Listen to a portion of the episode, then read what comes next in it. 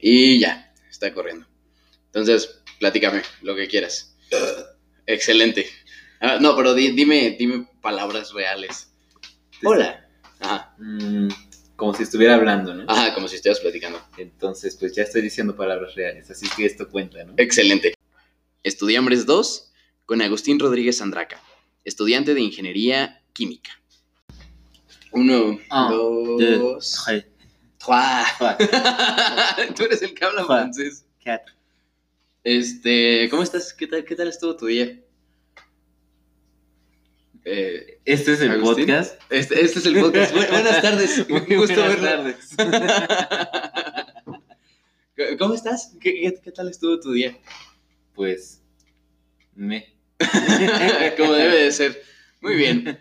Estás, estás, en, estás en- en final de semestre, ¿no? Sí, ¿Y qué tal? ¿Qué es tal mi va eso? último día. Mañana es mi último Mañana es tu día, último día. Wow. Pero la siguiente semana es examen final. Pero muchos de mis profesores decidieron, este, como adelantar los proyectos para esos días. Ajá. Más bien, más bien postergar los proyectos Ajá. para ese día. Entonces, Este, está rudo. sí, sí, Está básicamente. rico, en está rico. como, como Muy dice, rico. ¿no? ¿Estudias? ¿Qué estudias tú? Ingeniería química. Ingeniería química. ¿Y, y qué tal, qué tal te va con eso? Bien, me gusta mucho. Este, he encontrado mis- mi vocación en la carrera, Ajá. afortunadamente, muy diferente a muchos de mis compañeros. ¿Sí? ¿Cómo, cómo, cómo es de eso? Sí, este, soy capaz de entender muchos de los conceptos que Ajá. involucran Ajá. este, estudiar la carrera, Ajá. además de poder irme más allá de solo lo que nos enseñan. O sea, tengo esa curiosidad y también tengo esa intuición para entenderlo antes de, de siquiera ponerme a investigar. Y lo más importante creo que es la modestia.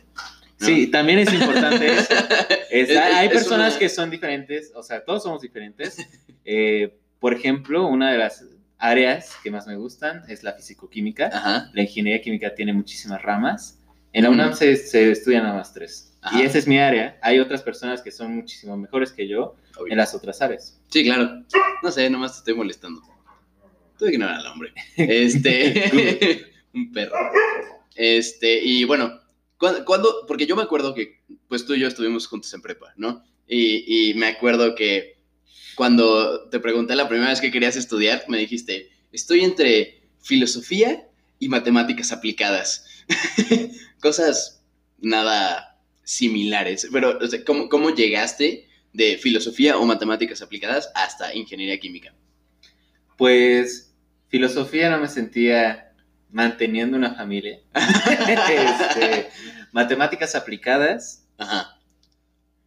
realmente no encontraba como qué haría en ese área. En esa área. Es más, ni siquiera estaba eh, consciente de lo que implicaba. Ahora ya, porque ya he investigado un poco Sí, claro, porque ya- carreras, con el tiempo ya me he enterado de personas que estudian esa carrera y qué es lo que hacen. Ajá. Este, finalmente, eh, yo quería entrar al ITAM en ingeniería de negocios ingeniería Ajá. industrial. Eh, pero mi vocación tampoco estaba ahí. En tus no palabras, las ingenierías que no son ingenierías. Ni siquiera porque sean o no sean ingenierías, yo considero que esas son carreras que tienen mucho que dar. Ajá. Este, el ITAM finalmente es una universidad que te forma de muchos. No, muchos sí, claro, no, el ITAM, el ITAM es, es importante, Sí. es impresionante. Y lo que sí no encontraba era mi lugar en esa sociedad, ¿no? O sea, Ajá. cómo relacionarme con ese tipo de personas. Ujú. Sobre todo porque me llevo más sabor de boca de la escuela. Creo que Sí, es, eso, eso Ajá. también, ajá. Sí, pues que estuvimos en el justo ambiente de escuela privada horrible. Y, y pues, sí, no, no salió tan bien como esperábamos, ¿no? Y es nada más como llevarte, arrastrar el ambiente de una a otra. Pero bueno, yo, yo en la UNAM estoy muy, muy feliz. O sea, no sé tú, estoy seguro de que tú también, pero... Sí, tengo muchísima libertad en la UNAM y también tengo muchísimas oportunidades en la UNAM que quizá no podría tener en el ITAM. Por ejemplo, ya eso iba, eh, para irte de intercambio en el ITAM Ajá. necesitas pagar el semestre del ITAM por lo que tengo Ah. entendido, Sí, sí, sí. además de pagarte intercambio. Sí, no, y en la UNAM pues no pagas. O sea, sí Te pagas, hasta pero... beca. Exacto. Pagas que como... Pues paga los 20 20 viáticos, pero normalmente tienen convenios con las universidades. Sí, entonces, o sea, te sale mucho más barato de lo que te saldría Sí. en realidad irte, ¿no? Y, y, pues justo tú que te quieres ir a Francia, ¿no? Sí, sí quiero irme. a ¿De, Francia. de dó- de dónde salió eso? Porque, o sea, yo sé que tú siempre quisiste como eh, estudiar por lo menos una parte de la carrera en el extranjero. Y, este, ¿en qué momento dijiste, Francia. O sea, ese es el país al que quiero ir. Al principio me gustaba la idea de irme a Alemania, a. Vaya, pero eh, había muchísimas cosas que no te dejan crecer Ajá. este, en el ámbito profesional. ¿Cómo que estas. Eh, justamente la parte directiva, el, el corporativo de Bayer, este, está en Alemania Ajá. y es controlado por alemanes principalmente. Ajá. Entonces, para crecer como mexicano en esa industria hay un- siempre un límite y ese límite después ya no es rebasable. Ya. Entonces, esa es una. La otra es que ingeniería química Ajá. en México está enfocada a gerencia media. Ajá. Entonces, eh, mi sueño al principio, como Ajá. todos tenemos sueños, pero Sí, obvio, obvio. al principio de la carrera era justamente eh, trabajar en el diseño de plantas que reaprovechasen los este, residuos de las provenientes de las de los procesos que se llevan a cabo. Ajá. Pero es muy difícil entrar también en ese ámbito y sobre todo a una compañía tan grande. Sí, claro. Francia se dedica un poco más al área de, Metanfetaminas, no. Este, no. Este. de investigación. Ajá. Hay muchísimos este, laboratorios Ajá. donde se investiga el petróleo, por ejemplo, Ajá. y cuáles son sus características. Y, por ejemplo, una de las dilemátic- dilem- dilemáticas actuales es que se está acabando el petróleo ligero, Ajá. que es el petróleo que es renovable. Y ya Sí. nada más nos queda petróleo, bueno, eventualmente, en unos pocos años, Ajá. solo nos quedarán petróleos pesados, que son los que tiene México, por ejemplo. Sí, claro. Entonces necesitamos investigar más de sus características Ajá. para saber este, cómo tratarlos. Y eso se hace en Francia. Sí. investigación. Ajá. Y eso, pues, es sería como el freelancer de la, de la ciencia, ¿no? O sea, puedes hacer tu investigación Ajá. sin necesidad de entrar a una de estas compañías. Sí, claro. Que finalmente puedes acabar en una de ellas, pero no. Sí, no.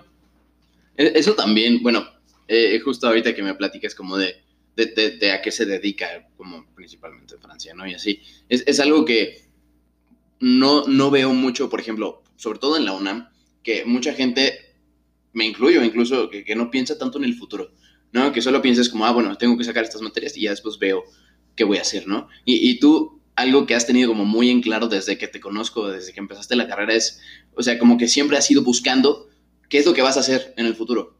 Porque aparte, pues no es, no es tan sencillo como, por ejemplo, la carrera que yo estudio, ¿no? Medicina, que es muy lineal.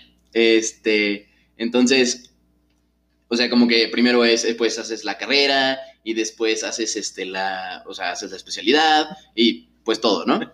Como que, como que es, es o, y pues te puedes ir a investigación o te puedes ir a administración y a docencia, pero pues, o sea, el, el- como el camino principal es la clínica y es como ser cardiólogo o ser pediatra o lo que sea. Y pues en las otras carreras, en, en química, por ejemplo, hay como una cantidad de ramificaciones impresionante y des- incluso desde el principio, ¿no? Que ustedes son las Qs, los IQs y QFBs y Qs normales y QAs y todas esas cosas. Entonces, o sea, co- como, como, ¿cómo, le, ¿cómo le haces tú para estar tan enfocado en lo que te, o sea, en lo que quieres ser, en lo que quieres hacer, a donde quieres llegar? Yo pienso que parte de la incomodidad. Ajá. Entonces, cuando comienzas a reflexionar continuamente sobre lo que quieres ser, sobre dónde estás, sobre, eh, por ejemplo, la historia de tus padres, la historia de tus amigos, Sí, la claro. historia que siempre te cuentan, eh, y eres una persona reflexiva, eso yo creo que es algo muy importante, te comienzas a sentir incómodo sobre qué te va a pasar, o sea, Ajá. realmente, eh, par- bueno, tal vez sea solo para mí, pero a mí me, a mí me causa mucha molestia eh, dejarlo todo a la deriva, ¿no? Ajá. Sí, claro. Entonces, siempre que tomo una acción, siempre que hago algo, eh, eh, si no es pensado, no es que sean todas mis acciones No, pensadas, claro, sino que- cuando es una decisión muy importante, Sí, o sea, como que la tratas de... me, me remuerde mucho la conciencia que las consecuencias puedan afectar lo que yo puedo llegar a hacer. Ajá. Entonces, la única manera de no sentirme así de incómodo es planificándolo. Sí, claro. Es más bien como supervivencia. Supervivencia Mecanismo- intelectual. Mecanismo de defensa. Muy bien. Mecanismo de defensa. No, pues e- está, está muy chido. Yo, eso, la verdad es que te lo admiro mucho. Ese, ese como, esa capacidad que tienes de, de, de ver como the bigger picture, de, de- ver como todo a, a- escala más grande. Eso está muy chido. Y pues, como es, eso también lo, lo he visto pues yo desde que te conozco de prepa, ¿no? Que tú siempre fuiste como ese niño genio misunderstood. Eh, como, como que todo el mundo te veía como, no, pues sí, yo sé que Agustín es muy inteligente, pero, pero está como en su, en su rollo. o sea, una vez una persona, no me acuerdo quién fue, pero me dijo como, no, pues es que Agustín como que está demasiado elevado, o sea, no lo puedo comprender. y yo dije como, wow, o sea, te conozco bien, ¿no? Pues eres, eres mi mejor amigo y, y conozco, o sea, bien como tu, tu, persona en general. Y sé que sí eres muy, muy inteligente, pero algo, algo que te pasó, por ejemplo, en la UNAM es como este, este efecto de que pues a ti, o sea, como que todos empiezan la carrera y empiezan como dando tumbos, ¿no? Y, empiezan con tropiezos y tú, pues empezaste bien desde el principio y, como que todo el mundo, pues gravitó hacia ti porque, pues porque eres bueno y todo el mundo es como, no, pues Agustín es el Dios y lo que sea. Y, y ¿cómo manejas eso? Porque, pues yo, por ejemplo, con mi tipo de personalidad, lo, lo construiría hacia, ah, no, pues soy súper bueno, ya no tengo que trabajar en más, ¿no? Y yo sé que tú no haces eso, tú siempre sigues trabajando. ¿Cómo le haces para que no se te suba la cabeza, digamos? Pues realmente yo no pienso que la gente haya comenzado a gravitar hacia mí porque sea inteligente. Bueno, no, o sea, eh, no nada más, pero... O sea, déjame explicar esto. No, perdón, perdón. Este, la razón... Al principio de la carrera todas las personas buscan juntarse con alguien que eh, sea como un farol. Tal vez eh, no sea precisamente intelectualmente, puede ser popularmente, puede ser eh, en fiestas, por ejemplo, en el aspecto social, pero buscan a qué apegarse. Y yo pienso que eso viene justamente de la búsqueda de la identidad.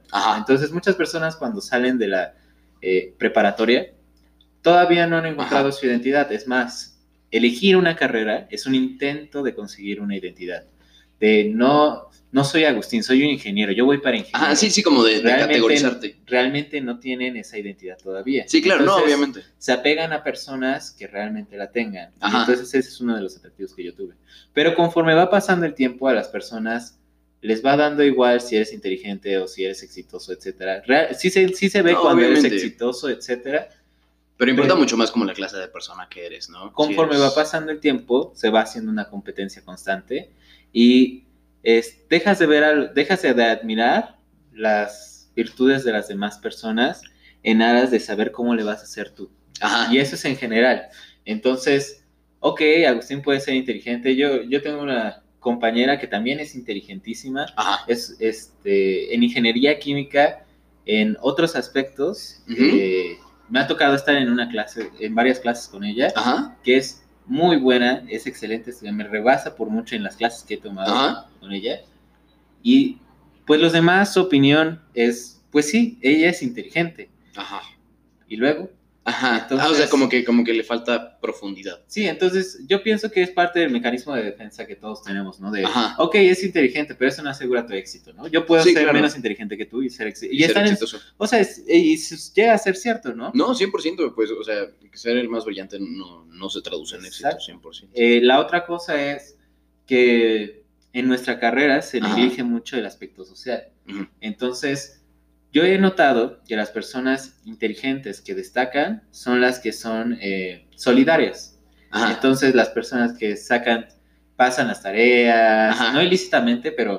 Que sí, no, o sea, como que, te ayudan en general. Que te ayudan con la tarea, que si tú no pudiste hacer esto, eh, te complementan, que forman equipos. Sí, sí, sí. Y es, eso es una característica que sí he notado que muchos admiran, muchos aprecian en la UNAM, más que la inteligencia. Ajá. Eh, es muy fácil ignorar esta clase de virtudes de las que tú hablas, pero no es fácil eh, hacerlas a un lado cuando estás expuesto a ellas constantemente. Por eso es que creo que este, las personas tienden a gravitar hacia otras. Sí, claro, no, y, cuando, bueno, no sé, por ejemplo, en la, en la, UNAM yo he sentido un ambiente que es muy, muy amigable, en el sentido de que, pues como que todos te quieren ayudar, nadie, o sea, todos te ofrecen su ayuda y su, pues como, como su, su, amor, entre comillas, desinteresado, o sea, que, que, no, no, te piden mucho a cambio, aparte de, obviamente, pues una reciprocidad, ¿no? Pero, pues, pues como que, como que todo el mundo se da mucho, y eso, eso me gusta, sobre todo que, bueno, yo lo veo en medicina, ¿no? Que, que no nada más te das con tus compañeros y así, sino que también te das con, con tus pacientes, o sea, pues tú, la, la, la gente que ves, te le das, muy, o sea, le das un poquito más de ti. Y, y bueno, eso es algo que yo, he- yo he sentido también de la UNAM, ¿no? En, en este. ah, no, en preparatoria nosotros, según leímos que, según trata de un caballero Mm. que no tenía amor. Y entonces no podía dar amor porque no tenía amor. Creo que todos leímos ese libro en prepa, ¿no? No, según lo leímos. Según lo leímos. bueno, es la moraleja del libro, lo que según decía. Pero, eh, en mi facultad, Ajá. y específicamente, tal vez específicamente en mi carrera, pero yo, siento que es en todas las carreras, no es así. O sea, es muy difícil que alguien te ayude en las materias. Ajá, ¿a poco? Pero sí, y de hecho las materias conforme van pasando los semestres dejan de ser motivos para destacar y Ajá. más bien son como pruebas para sobresalir, para no sobresalir, para sobrevivir, o sea, son, este, ¿cómo le voy a hacer para hacer este proyecto en vez de voy a hacer el mejor proyecto? Ajá. Es la noción general. No significa que Sí, todas no, las claro. personas seamos así, significa Ajá. que es la noción general. Ya no se También- enfocan en entender, más bien se enfocan en En- resolver. Ajá, en resolver. Y Es mucho como la vida, ¿no? Es, es, es bueno, que, que conforme vas creciendo y conforme vas, o sea, sí, es parte de... como ten- este, empezando a trabajar y todo, pues dejas a veces como de, de- de empezar a entender y solamente resuelves, resuelves, resuelves, resuelves. Ni siquiera eso, o sea, sí, totalmente estoy de acuerdo. Ajá, No creo que sea parte de la vida, ajá. yo creo que es la vida. Este, desde que nacemos estamos hechos, nos vamos educando para resolver problemas Sí, claro.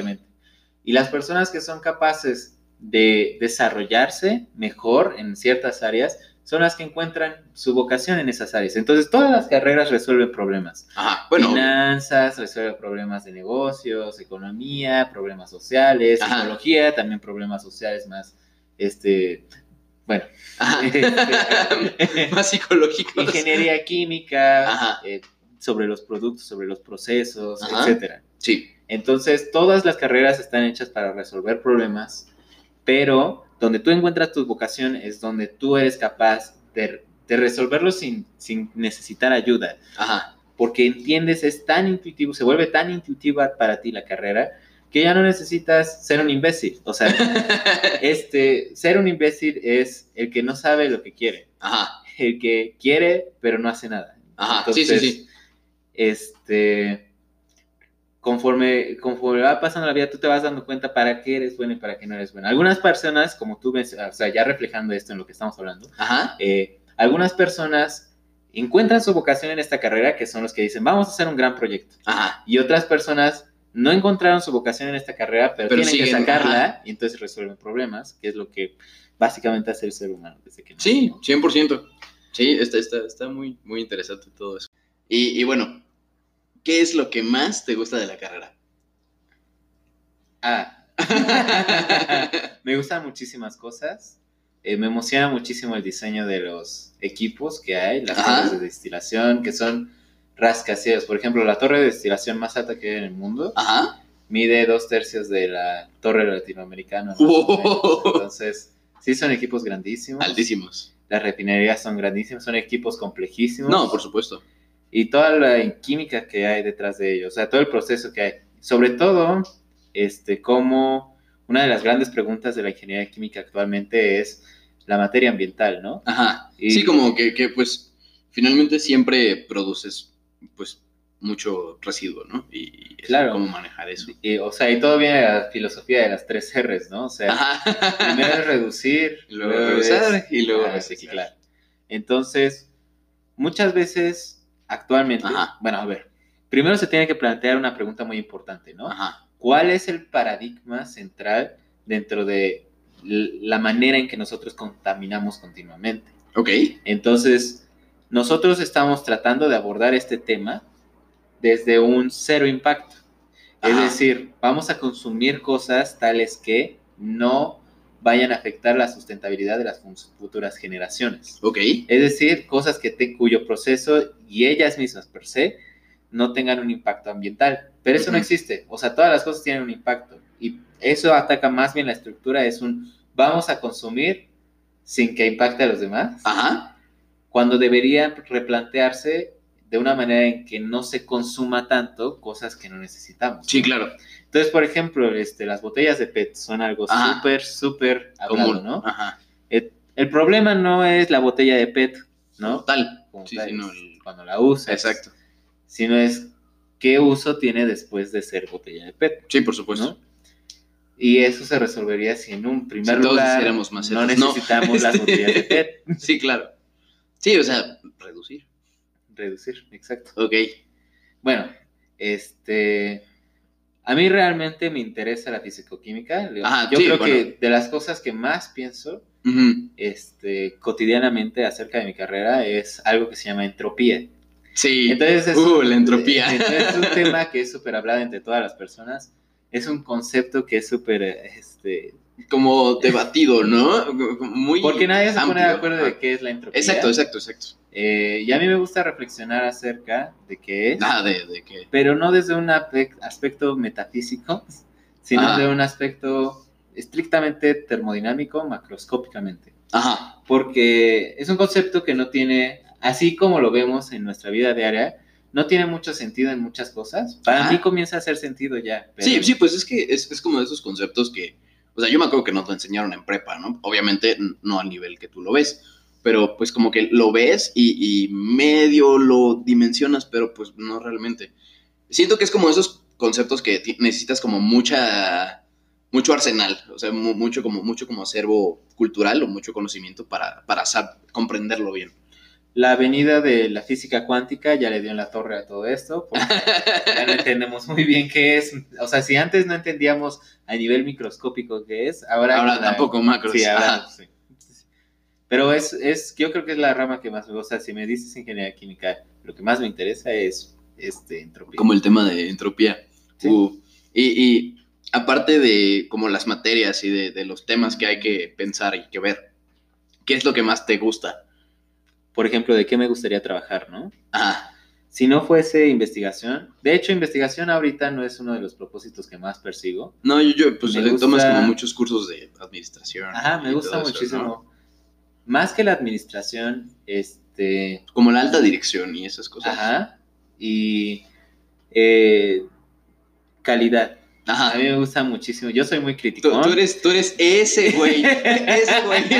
Yo soy muy Porque, o sea, yo, yo sé que a nadie le gusta calidad, o sea, calidad es lo que hay cuatro güeyes en todo México y por eso les pagan muy bien. Tú eres Pues, ese güey. yo soy, yo soy ese güey. Este, calidad básicamente es acerca de cumplir lo que planeamos que se iba a Ajá. cumplir, ¿no? Lo que dijimos, hacer que se diga lo que dijimos. Sí, sí, sí, sí, sí. Y entonces, eh, yo pienso que tengo una este, formación muy analítica, muy este, crítica, y eso me ayuda muchísimo en Ah, detectar las parte. cosas que están alterando. De, me gustaría en el proceso, y aunque realmente no me gustaría estar en una planta, Ajá. me gustaría este, analizar estadísticamente Como todo, todo lo que está involucrado.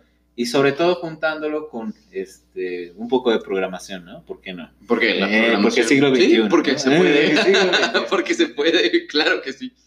Qué chido. No, pero es, es pues sí, te- como te digo, la calidad es como de esos, de esos ámbitos oscuros que, a los que nadie se quiere meter porque a nadie le gusta.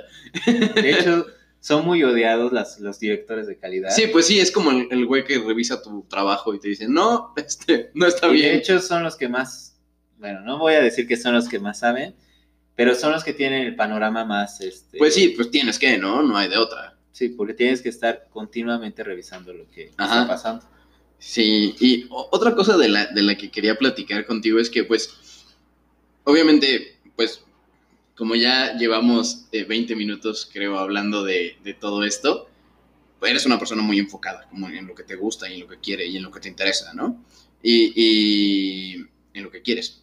Y pues, también es, es importante como que, pues, yo sé que tú creciste muy solito, en general.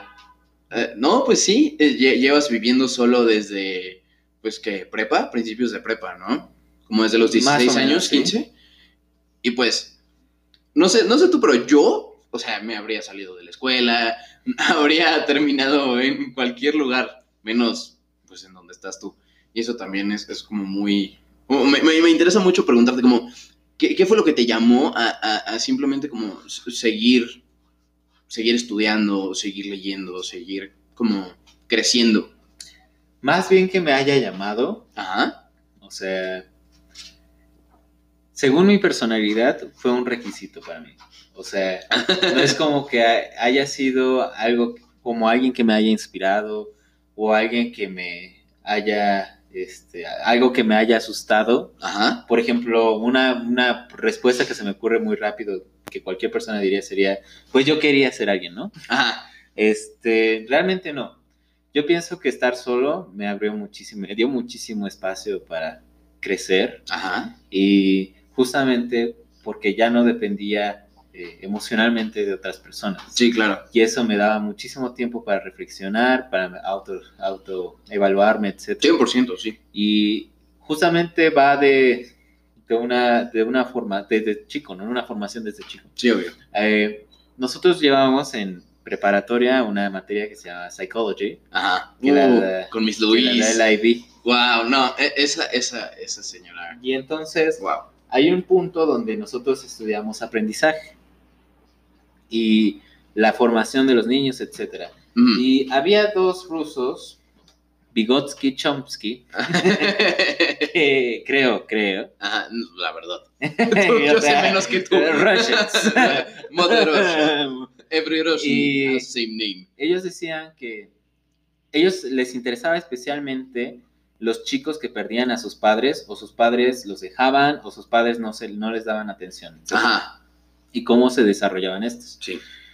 Y decían, encontraron más bien, que los niños que no tenían padres, que no tenían una tutela constante, pero sí tenían un mentor y eran inteligentes, podían desarrollarse eh, si- sin necesidad de estas, estas personas detrás de ellos. Ajá. Si se cumplían esos dos factores. Ajá. Mi papá es viejo, es una antigüedad, es una reliquia de la humanidad. Y yo pienso, yo pienso que este, eso me ayudó mucho. O sea, que él me haya tenido a sus 54 años, Ujú. eh, le dio me, me aportó muchísimo porque ella tenía un panorama todavía más grande de la vida. Sí, claro. Y yo podía enfrentarme a los problemas que yo tenía desde un, este, un, un- un- un punto más. Sí, como más, más, más- para mí. más alto, sí.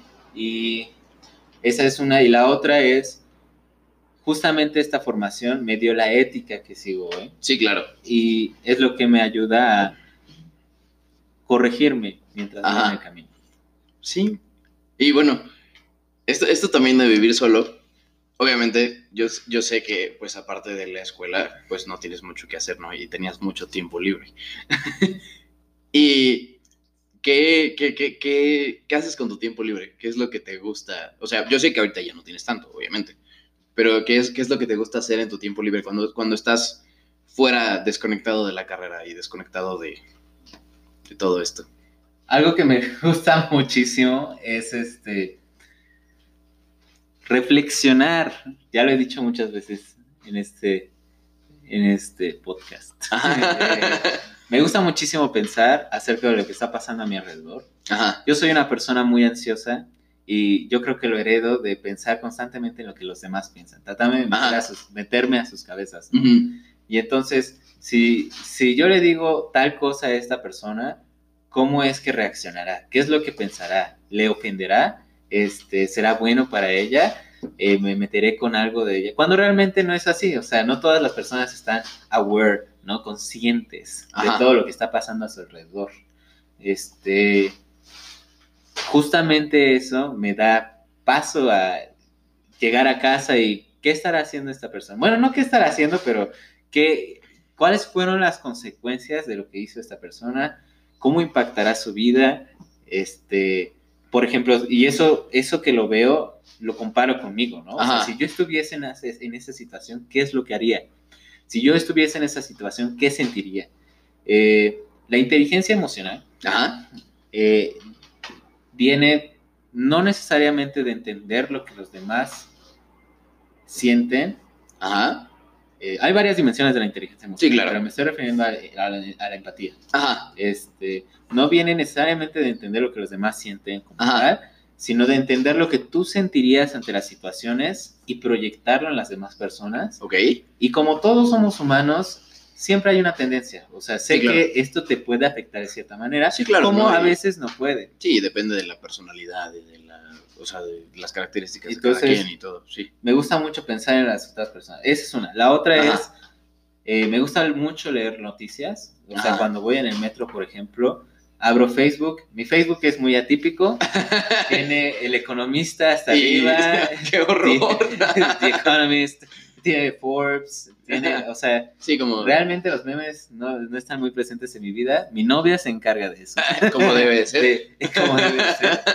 Este, y me gusta pensar de las implicaciones que hay. Ajá. Entonces, siempre he sido muy crítico de la política. Eh, soy un tanto, más que nihilista, eh, realista. Este, sé que hay cosas que yo no voy a poder cambiar, que puedo contribuir, como realmente no haber ninguna manera en la que yo pueda contribuir para cambiar mi sociedad. Ajá. Si me gusta la política, no me gustaría ser político, aunque sí me vea obligado a participar en la política. Es decir, a opinar, a decir a los demás qué es lo que yo pienso. Cuando tú tienes cierto grado de inteligencia, más que inteligencia, de, de conciencia sobre la situación que está pasando, existe esta obligación moral de, si no obligar a los demás a, que- a tomar sus decisiones, compartirle cuál es tu perspectiva para que puedan tomar una decisión más educada todavía. Sí, claro. Uh, Eh, ¿Qué más? Me gusta. Ya, de- ya después de eso me gusta ver videos. Este, ah, ah, ah, me gusta ver videos de eh, psicología, sobre Ajá. todo, por esta, esta situación de que me gusta pensar en lo que los demás Ajá. piensan. Y me gustan los videojuegos, me encanta. Yo sé que te si encantan alguien, los videojuegos. Si alguien juega World of Warcraft, por favor, agrégueme. Ahorita al final, al final les das tu usuario de World of Warcraft Sí, claro. y ponemos el link de, Yo creo que en vez de dar mi Twitter voy a dar eso. Sígueme en World of Warcraft. Como debe de ser. Muy importante. Y juegas, bueno, yo sé que has tenido consecuencias importantes en tu vida por jugar Ah, sí, World of este, Warcraft. es un, a ver, cuando no llega, cuando llegas a no tener qué hacer como tal, Ajá. ya sé, eh, todos necesitamos destacar en alguno de los aspectos de nuestra vida. Puede ser que estos aspectos sean hacia adentro o hacia afuera. Es decir, que involucre más personas o que involucres o te involucre solo a ti. Entonces, un ejemplo que se me ocurre ahorita es el ejemplo de un alcohólico, ¿no? Ajá. Puede haber personas que son excelentes, excelentes trabajadores, ¿no? Ajá. pero cuando llegan a casa con sus familias, toman, toman y toman. Sí, claro. Tal vez nunca fueron este, buenos padres de familia, pero son exitosos en su trabajo. Sí, o sea. Y una son persona entra en crisis cuando no puede destacar. Ajá. Bueno, no necesariamente todas las personas, pero yo creo que el común denominador de las personas entran en crisis cuando no pueden destacar en ninguna de las áreas. Sí, claro. Entonces, eh, siempre existe este factor que dan los videojuegos precisamente Ajá. de destacar. Ah, existe este síndrome que se llama mm, el farsante. El, Ah, ok. este, Ajá. Sí, sí, sí. eh, Sí, síndrome, síndrome del farsante creo que se llama. así.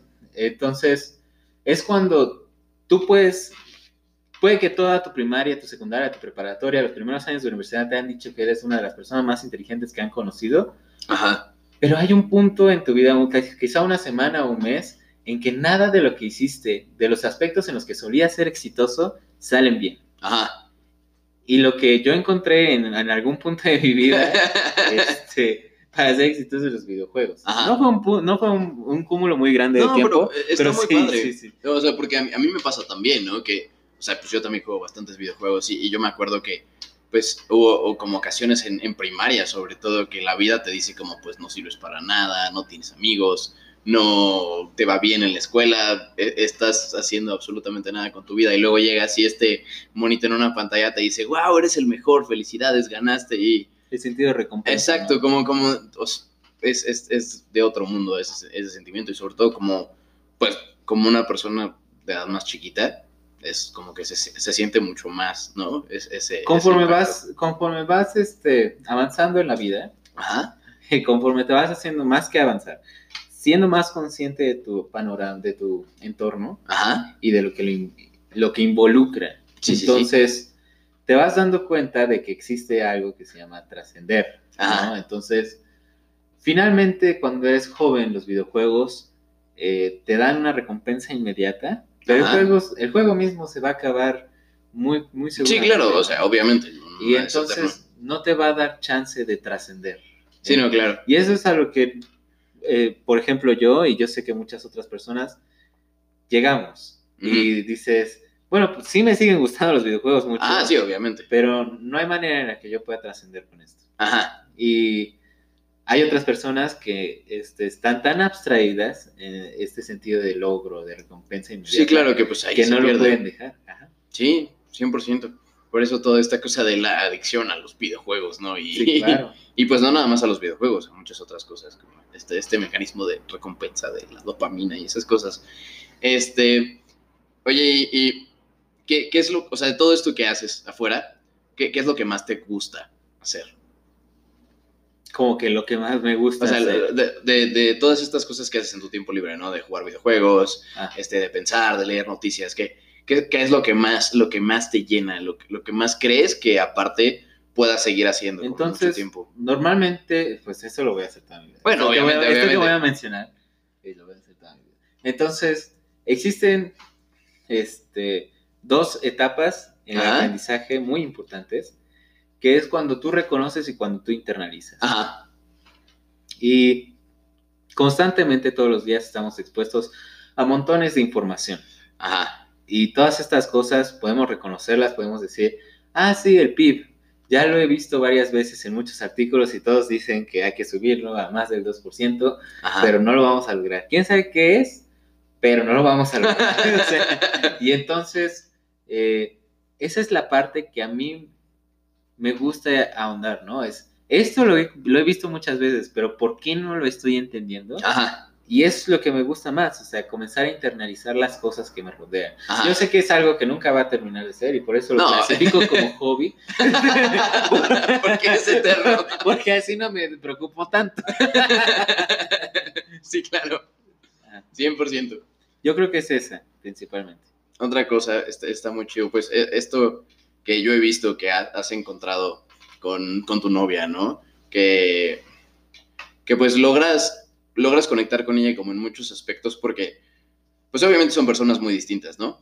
Y, y de, alguna manera, o sea, pues yo te he conocido varias novias y,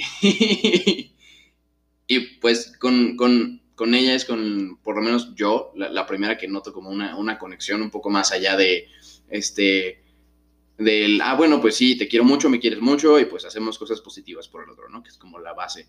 Pero co- con, con esta chica siento que va, como que va un poquito más allá, como que sus gustos y su, como su forma de pensar y de ver la vida se entrelazan como de una manera más, como más allá, ¿no? Entonces, eh, si cualquiera ha visto Rick and Morty, Obviamente. Entonces- Toda persona que tenga salud mental, bueno, no sé si salud mental, pero cualquier persona que se respete tiene que ver Rick and Morty.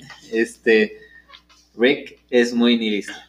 Es el epítome de... El nihilismo. Entonces, es alguien que hace ciencia y que hace todo lo que hace, por cuán fabuloso sea, Ajá. para satisfacer su necesidad. Bueno, todavía no sé, no entiendo bien qué es lo que ¿Qué es lo que quiere? Pero como, como pero- que le gusta, ¿no? Como Ah, pero lo hace porque él lo quiere. Ajá. Y es más, está en un capítulo él dice, este, yo no tomo decisiones a menos de que las quiera. tomar". Ajá, sí, exacto. Y entonces, yo pienso que eso es algo muy importante dentro de las personas que piensan más allá. Ajá. Entonces, es primero eh, no tomarte tan en serio las cosas, te vas a morir.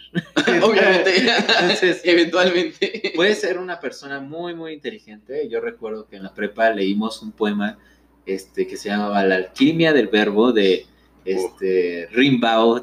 Uh, Rimbaud. Arthur Ar- Rimbaud. Arturo Rimbaud. Como, como le dice como tu tío, ¿no? Que dice las canciones en español. este, que decía, malditas las vacas, malditos los insectos, malditos los idiotas, porque ellos no saben eh, lo difícil que es vivir como yo. O sea, siendo consciente de tu mortalidad, siendo de consciente del sistema que existe, Sí, sí, siendo como... consciente de todas las cosas que no puedes cambiar y que no están en tus manos si quisieses cambiar. Ujú. Y yo pienso que eso es a lo que te lleva a tomarte muy en serio las cosas. O sea, realmente hay un punto donde tú debes reconocer, esto sí lo voy a cambiar Ajá. y lo demás no me debe importar. O sea, puedo, puedo, puedo pensar en ello, Ah, pero no me debe importar. Esa es una.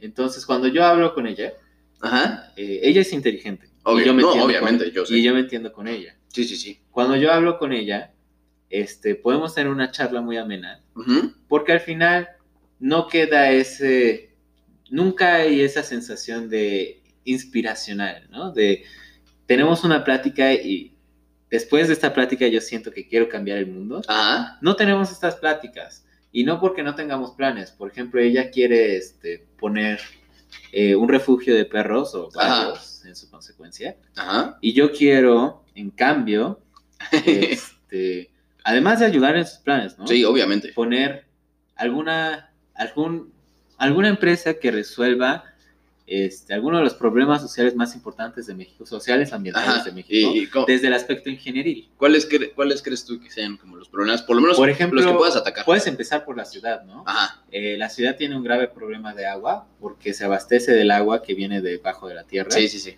Y todo el agua que nosotros desechamos, necesitamos bombas gigantescas, Sí, que es el sistema de aguas Cutzamala, Ujú. Para poder retirarlas del valle, porque am- asombrosamente No vivimos en un valle. Y entonces hay que rodear montañas Sí. y hay que subirla y hay que...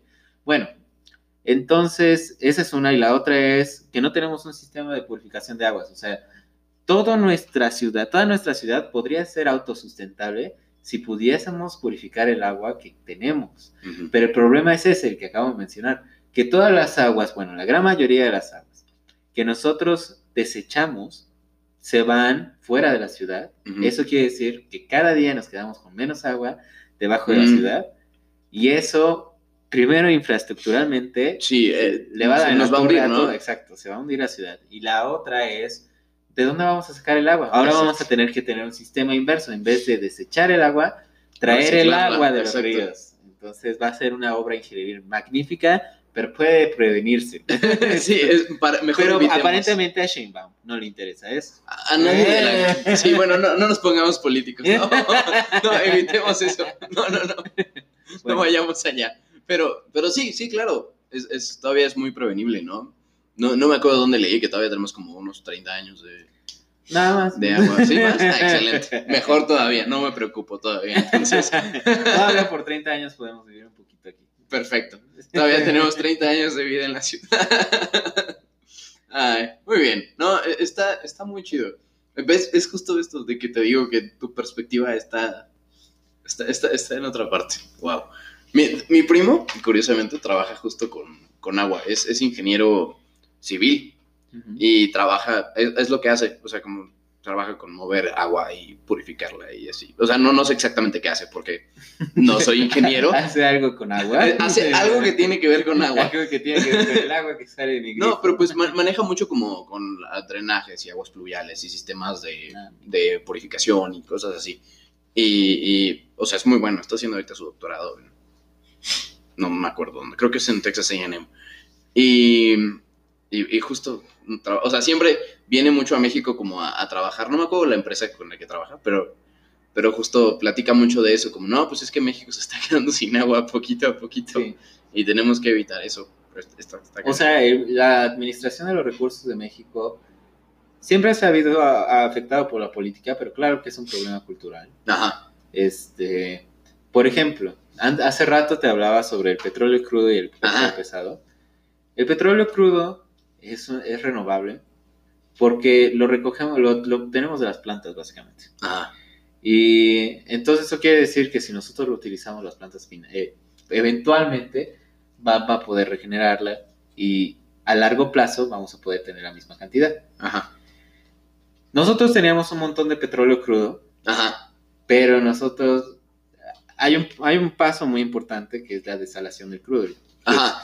El, el petróleo tiene mucha sal y tiene mucha agua y, entonces que hay que quitarla y en ese proceso se va perdiendo gas.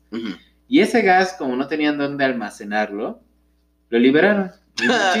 Y y, ahora, estos años, nosotros estamos sufriendo con gas. Sí, claro. exportación- Pequeño detalle. Sí.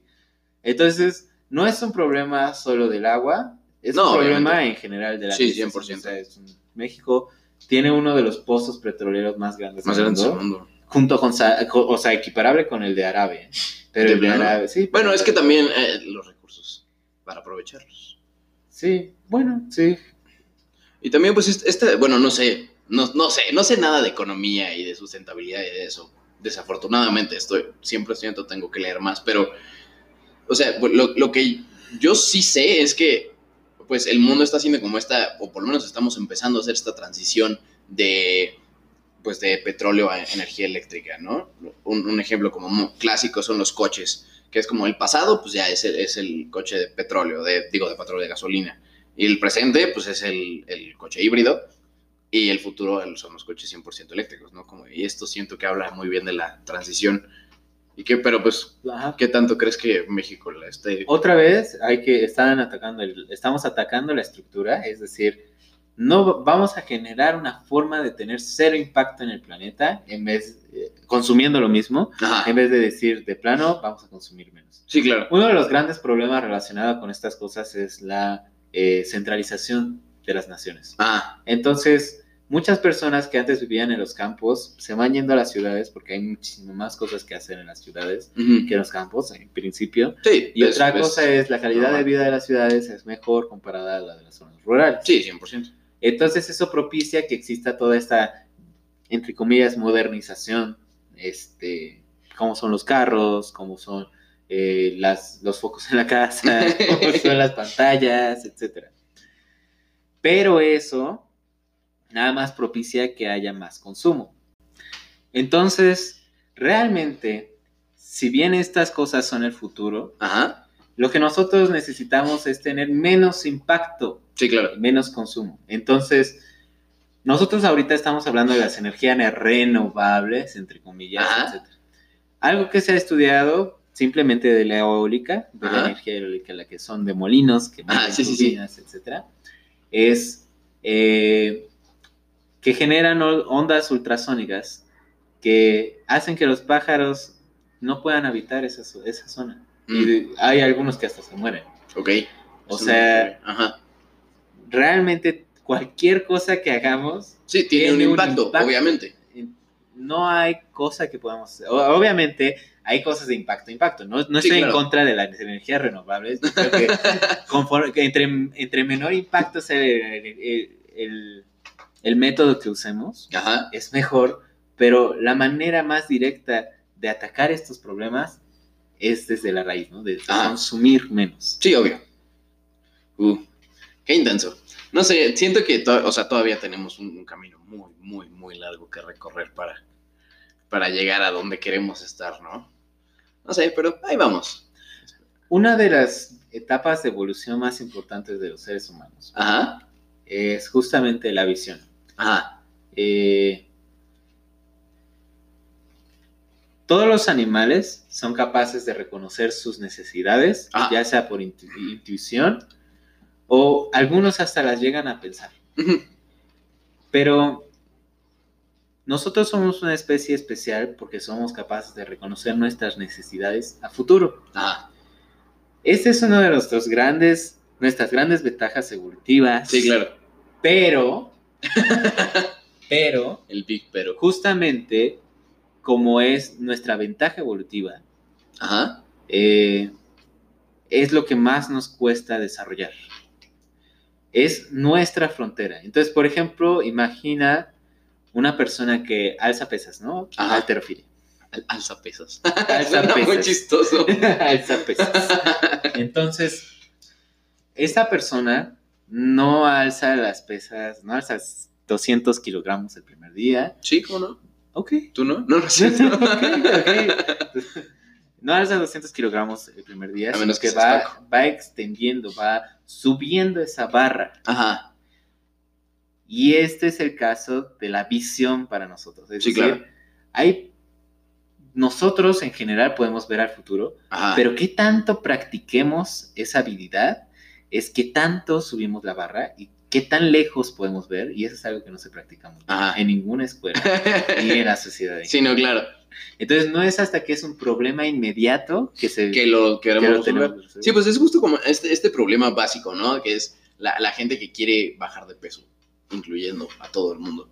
Este, que es como esta, este, quiero unos tacos en este momento y quiero esta gratificación inmediata que son los tacos, pero también quiero tener cuadritos. Entonces, es como pelear contra este, este, este deseo de gratificación inmediata por la gratificación a largo plazo.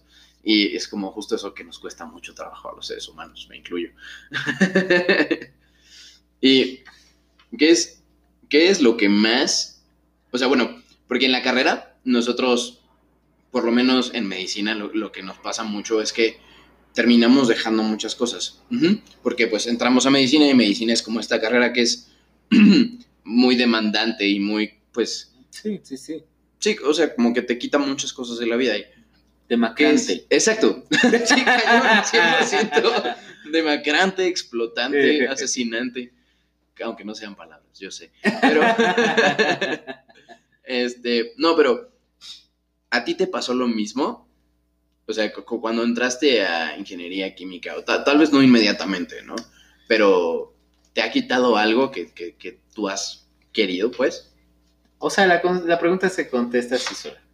Pero hay muchísimas cosas que me gustan Ajá, y tenemos que elegir la que nos gustan y desechar aquellas que no podemos hacer mientras hagamos la que más nos gusta. ajá, Entonces, tampoco soy de los que piensan. Entonces, hubo una, una- un momento en la vida del ser humano que surgió este artefacto de, de PNL, que de ahí deriva el pop psychology, ajá, en la cual son estas personas que se tienen que decir constantemente que lo pueden todo ajá. para poder hacer algo. Como los cursos de coaching. ¿no? Y yo no, yo no soy de esa corriente. Yo Ajá. pienso que sí tienes que exigirte, Obviamente. pero no a tal grado de estresarte porque no puedes hacerlo. Ajá. Y sí dejé de hacer muchas cosas. Por ejemplo, algo que dejé de hacer, y ni siquiera es porque lo buscase, sino porque es la naturaleza del sistema, Ajá. es convivir con personas que no sean de química. Entonces, tengo amigos de otras facultades, etcétera, pero no puedo convivir al grado en que lo hacíamos en prepa. Obviamente. por ejemplo, que teníamos grupos de algunas personas que les interesaban más las humanidades, que claramente iban a ser políticos, Ajá. o algunas personas que claramente iban a ser empresarios, Sí, claro. algunas personas que iban a ser, este, o algunos otros ámbitos. Teníamos un compañero que hasta le gustaban los carros de la Fórmula 1. Bueno, no Sí, los sí, carros, uh, correr en Pues la Fórmula corría, ajá. Ah, y él Fórmula corrió. 3, ¿no? Ajá. No sé dónde, pero sí Pe- sé pero que llegó sí, muy no, lejos. Sí, o sea, de Este, hecho, y no sé de él ahorita. de hecho pero tal vez, tal vez sea famoso, tal vez. tal vez, puede ser. Eventualmente, puede ser, ya lo veremos. Entonces, eh, esto es muy enriquecedor para todos. Sí, claro. Eh, Muchos aportes. cuando dos personas eh, están hablando y usan una palabra que suena rimbombante. Por Ajá. ejemplo, Como rimbombante. como rimbombante. Por ejemplo, este. No se me ocurre. Juxtaposición, no sé. Cualquier palabra. Palabra rimbombante. Tácito. Ándale, tácito. Una persona, por un lado, puede entender algo de tácito y otra persona puede entender otra cosa de esa misma palabra. Ajá, Vamos a usar tácito. ajá, Tú puedes decir, te estoy hablando tácitamente, ¿no? ajá, Es decir, sin mencionar quién es el de la Fórmula 1. ajá. Y también puedes decir que esta entrevista es muy tácita. Sí, o Sí, sea, ajá. como muy- Y entonces, a ver, ¿qué entendiste? sí, como, como medio sin, o sea, tocando temas, pero sin como llegar a la profundidad en, en ellos, sin, sin revelar mucho. Y lo que yo quise decir fue que este, el anfitrión de la entrevista no está exponiéndose. Entonces eso puede ser visto como una este, deficiencia en el lenguaje, pero en realidad lo que está Ajá. haciendo es enriquecerlo. Exacto. Porque entre más ideas tenemos, Sí, claro, entonces se construye mucho más la, la- la idea general y el aporte de todos es lo que hace que una tengamos una perspectiva más amplia. y eso es lo que aportan personas de diferentes vocaciones. Sí, obvio. le enriquecen los aspectos que este, nosotros analizamos. Por ejemplo, si yo, yo, yo veo el aspecto económico de la ingeniería, Ajá. un financiero me diría algo muy distinto. Sí, claro. Me enriquecería mucho más que un ingeniero. Sí, por supuesto. Pues es justo porque por eso que los equipos tienen que ser multidimensionales, ¿no? Y multidisciplinarios, que, o sea, tienes que tener al financiero y al químico y al ingeniero y al médico, lo que sea. Lo que sea. Eso, eso, está, eso está padre. Creo, creo, no sé, que el, el, contacto más grande que tienes con personas de otras facultades es con nosotros, con, con Paco y conmigo. No sé, estaría muy celoso si fuera lo contrario. No, esto este, es, es, es broma, vaya. Pero... Yo, yo, este, realmente no he tenido mucho contacto con estas facultades y yo creo que eso es lo que más me molesta. Ajá. Que no haya tenido mucho contacto con estas facultades. Sí, claro. Por ejemplo, este, el ITAM es muy famoso. Este, bueno, una universidad. Una Eh. universidad que no vamos a mencionar. Este, es muy famosa porque este, todos fornican con todos. Ok, Entonces, eso no sabía. bueno, obviamente lo estoy exagerando, pero este, lo que quiero decir es que esto es parte de Sí, como todo- es muy fácil conocerse en un ambiente tan cerrado. Ujú. Y eso es bueno. O sea, hasta cierto punto, todo tiene sus pros y sus contras, pero Obvio. Sí, digámoslo en bueno. eso lo enriquece mucho. Sí, claro. Y en nuestras carreras, ciertamente es enriquecedor estar con otras personas de tus carreras porque puedes hablar de lo que piensas de tu carrera, Ajá. pero no te enri- enriquece este como horizontalmente, que- ajá, como solo una- verticalmente. es es decir, puedes alcanzar una- un mayor grado de intuición, pero no puedes alcanzar otras dimensiones de esa intuición. Sí, sí, o sea, solo lo ves desde un ángulo. Exacto. Sí, 100%. Y, y bueno, justo re- regresando un poquito como al tema de, interactuar con gente de otras facultades. Otra, otra cosa de la, quería la que quería platicar contigo ya para terminar. Este, que bueno, hace un año justamente, que, que fue como esta época en la que como que este Paco, tú y yo nos hicimos mucho más cercanos. Que este, pues sí que empezamos a salir mucho y nos veíamos cada semana y luego empezamos con las clases de canto y este y, y pues como que eh, eh, en esa época en particular como que construimos mucha, mucho nuestra relación, ¿no? Como nuestra época dorada. Pero pues nunca, nunca habíamos platicado como bien de, de como de lo que pensábamos de eso. Y, y me gustaría saber como, como, cómo, cómo la pasaste, qué, qué tal, o sea, cómo, es, cómo fue tu experiencia de, o sea, de, de esa época en específico que, que nos veíamos, o sea, que nos veíamos diario y no sé, o sea, yo todavía los siento muy cercanos, obviamente, pero que en ese momento yo los sentía como muy, muy, muy cercanos, que todas las noches estaban aquí. Entonces, hace rato hablábamos de las cosas que nos gustan, en cambio de las cosas que ya no podemos hacer. Sí, claro. Entonces, una de esas cosas yo siento que es este, la diferencia de los horarios 100%. y nuestros propósitos como persona. Entonces, ciertamente, algo muy importante de nosotros es que podamos explorar no solo internamente lo que sentimos, sino externamente y cómo nos relaciona con las demás personas cómo estamos este, vinculándonos con otras personas. Y cuando tú empiezas a conocer a una persona, tú tratas de reconocer quién es esa persona. Ajá. Pero cuando tú intentas relacionarte con la persona, tratas de formar una identidad con esa persona. Sí, sí, como de, o sea, el- estás tú, estoy yo y está lo que, lo que somos juntos, entre comillas. Entonces, un, un ejemplo muy bueno sería los este, compañeros de trabajo. Ajá. Entonces, tú solo tratas de identificar tus compañeros Ajá. Eso es cuál es tu responsabilidad y qué ofreces, Ajá. mientras que con tus amigos tratas de encontrar qué es lo que ambos persiguen, Ajá. qué es lo que los enlaza, qué es lo que los hace una sola identidad. Sí, como ese interés común de... Y es por eso que los amigos perduran, los buenos amigos perduran tanto, porque ya no se trata de qué te ofrece tu amigo como tal, sino qué tanto nos complementábamos y la identidad que tomamos juntos. Ajá. ya pasas de decir, este, esta persona es mi amiga, Ajá. a los tres somos amigos. Sí, claro.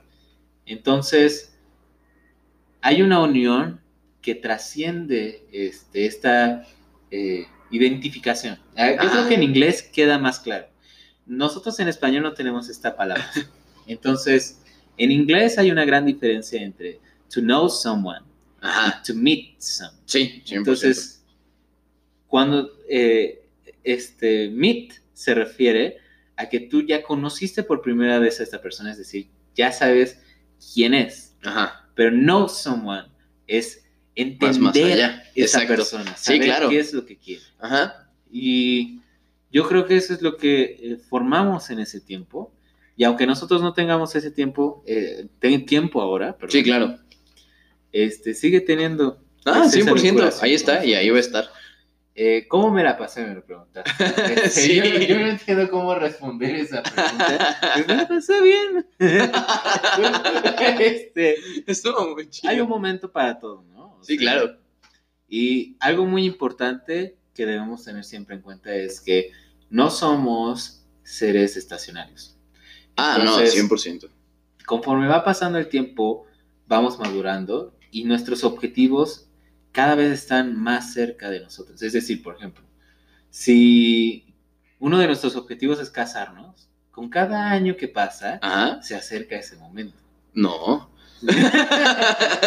bueno, excepto si tu objetivo es titularte de medicina. Ah, Ay, sí, bueno, nunca es sucede. exactamente lo mismo. O si tu objetivo es terminar el internado, No sucede. Solo no llega.